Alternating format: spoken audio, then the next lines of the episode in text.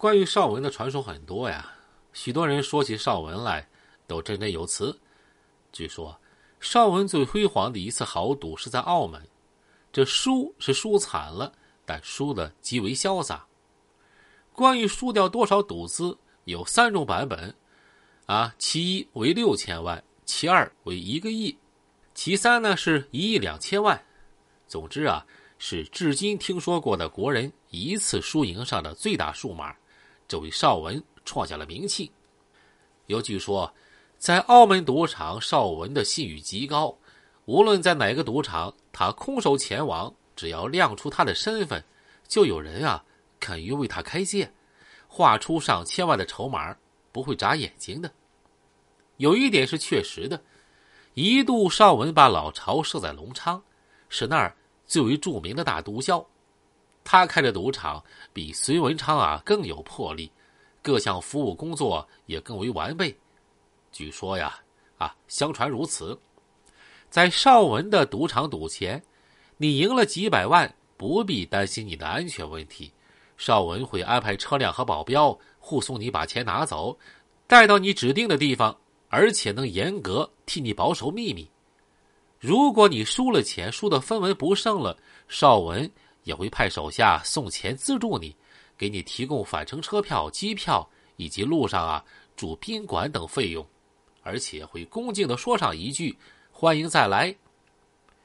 邵文赌钱却从不怕输钱，输上个上百万、上千万也能立马兑现，他也不怕放水，放出水账自然会有人替他收回，他不用操心。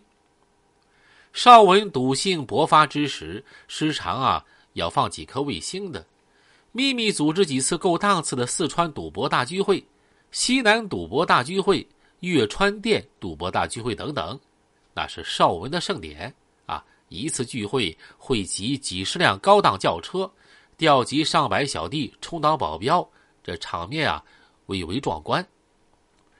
邵文时而隆昌，时而云南，时而澳门，时而广西。关于他的消息在中国南方到处飞翔。不过，邵文确实打过宜宾的主意，几次实验，打算在宜宾开设赌场。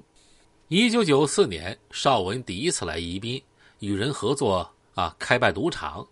不过，不久赌场就被宜宾地区公安给查封了，邵文也被抓了，予以罚款处理。其后，邵文几次策划在宜宾登陆都没有成功。隋文昌在宜宾赌业上站稳脚跟名气大噪。邵文当时驻守隆昌赌城，他向隋文昌就发出邀请，请他呀到隆昌见面。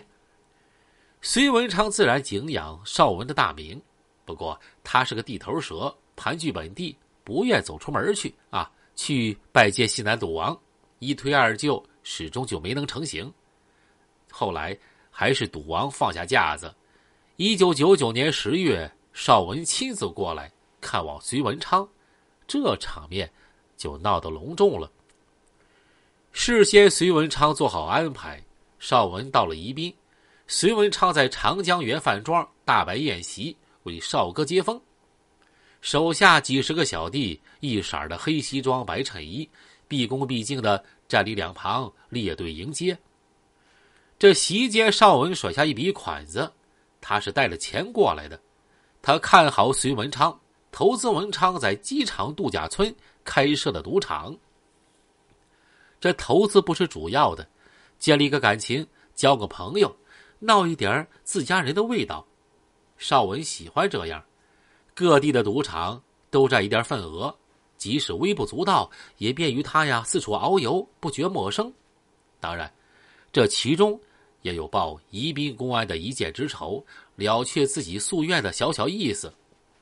人物和人物相见，自然就觉得不凡，似乎在胸中啊也激起了远大抱负。隋文昌当时从那时候起呀，就飘飘然起来，自觉不自觉的就把自己摆在宜宾第一大哥的位置上。肆意狂妄啊！瞧不起另外几个团伙的老大了。那天邵文没走，隋文昌陪同打牌玩到深夜。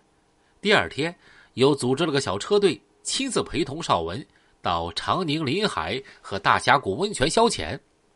邵文的造访对宜宾社会面上的影响很大，不仅隋文昌，就连他手下小弟呀，也趾高气扬，把隋文昌神话一般的抬得过分，好像宜宾的天下就非隋文昌莫属了。